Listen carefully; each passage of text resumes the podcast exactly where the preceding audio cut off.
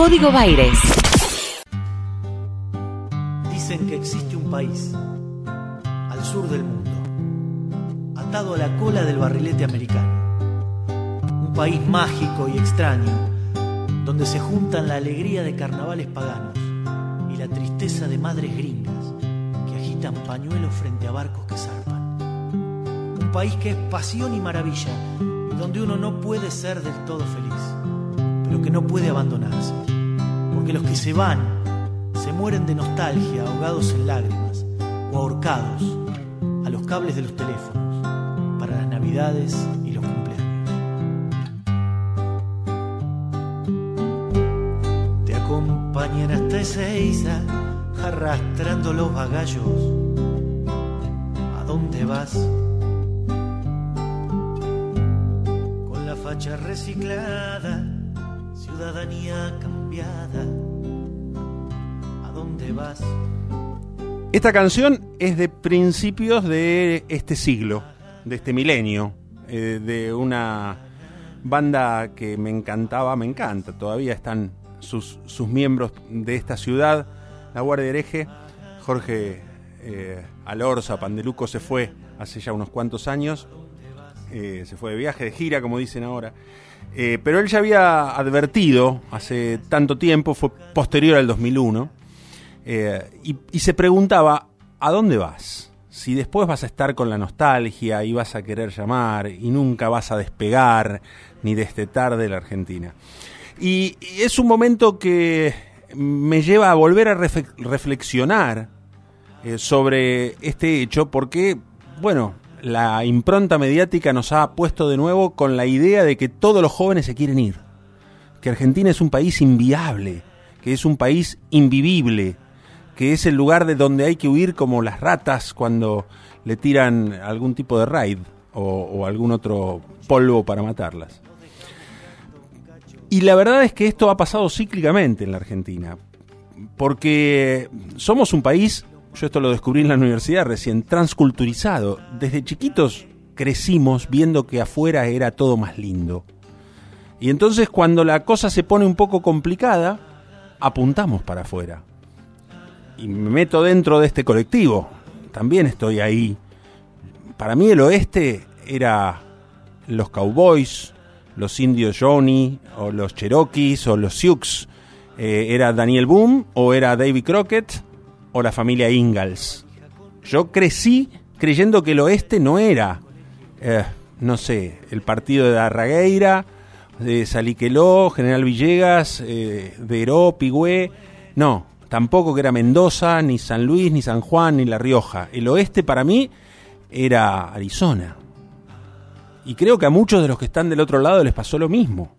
Porque depende de la edad que tengan, eh, si tienen más de 40, eh, crecieron con el Gran Chaparral, o con Bonanza, o con las calles de San Francisco, o con Brady Bunch o, o la familia Patridge.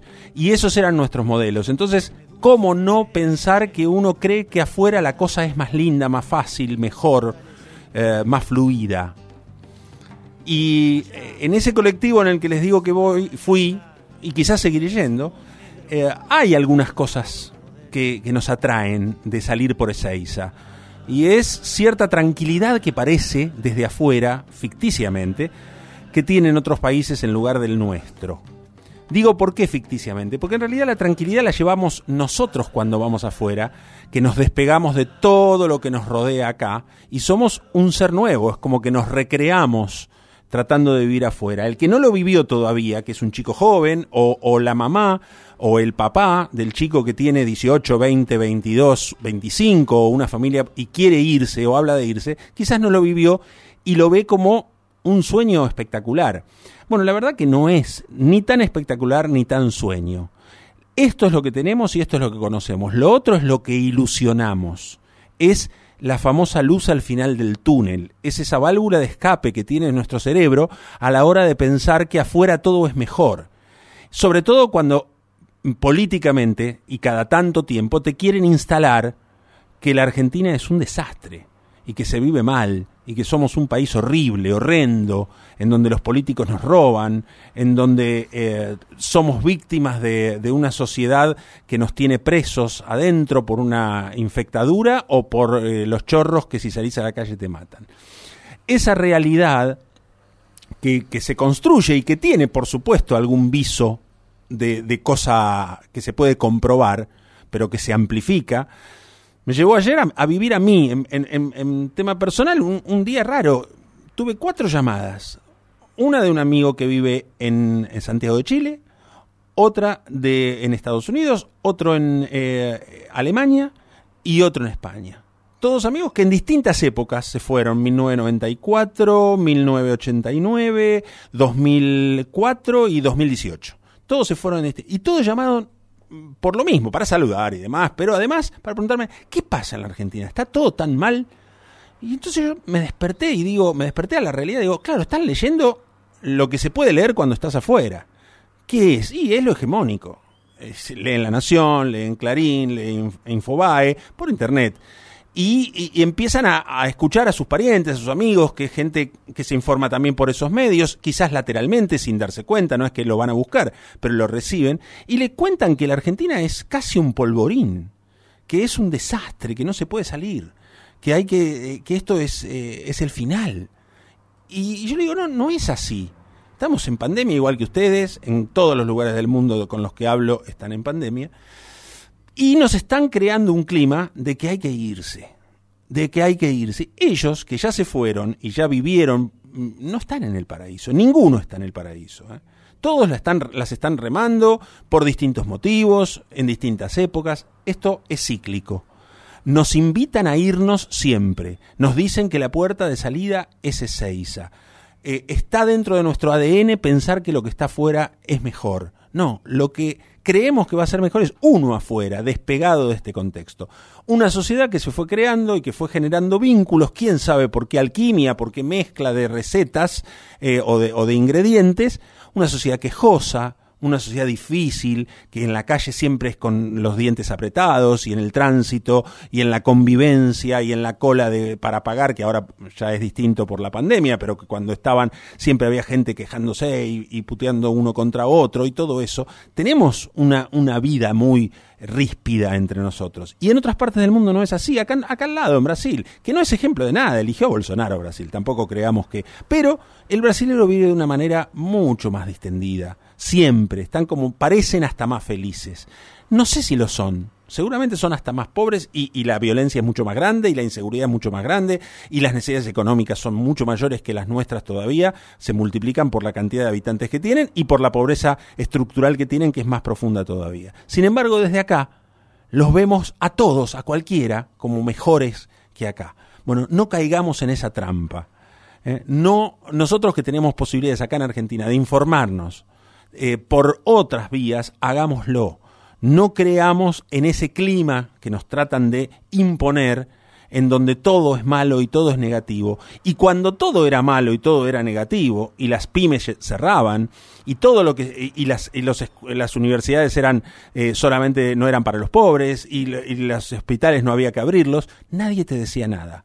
Nadie te invitaba a irte del país Nadie te decía que esto se derrumbaba y tomábamos deuda por 100 años por 50 mil millones de dólares. Entonces, si nos cerramos a pensar que lo que nos dicen es la verdad, creemos en eso. Bueno, estamos en Argentina, tenemos todavía la posibilidad de informarnos por otras vías. Hagámoslo. No nos inundemos de toda esta basura, porque si no vamos a terminar creyéndola.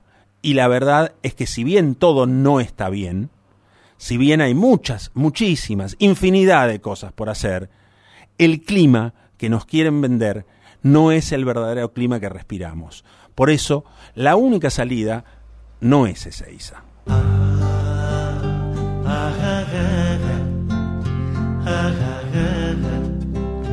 dónde vas? Navidades extranjeras, buscando en la billetera foto que más querés. Viendo goles de Argentina a las 3 de la mañana por Deporte CNN.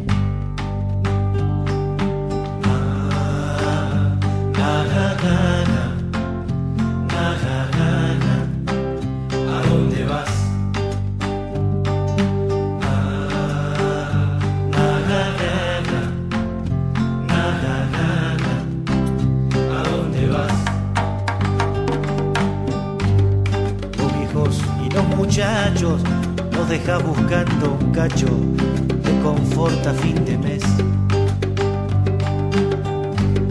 Y los mangos que amarroques no vas a gastar en viaje para venirlos a ver.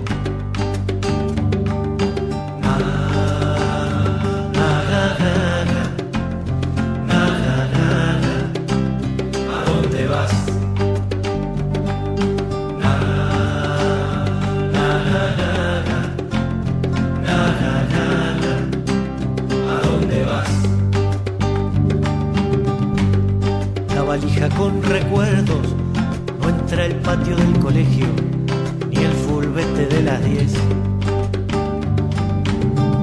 No entra el alma de tu abuelo, la quinta y el gallinero, el horno y el almacén.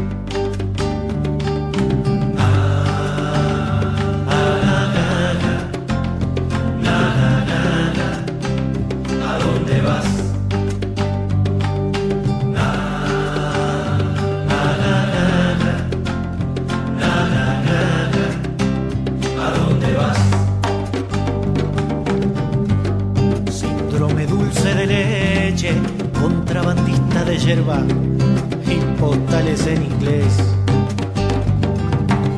Allá te dicen sudaca, acá te decimos negro, nada más que por joder.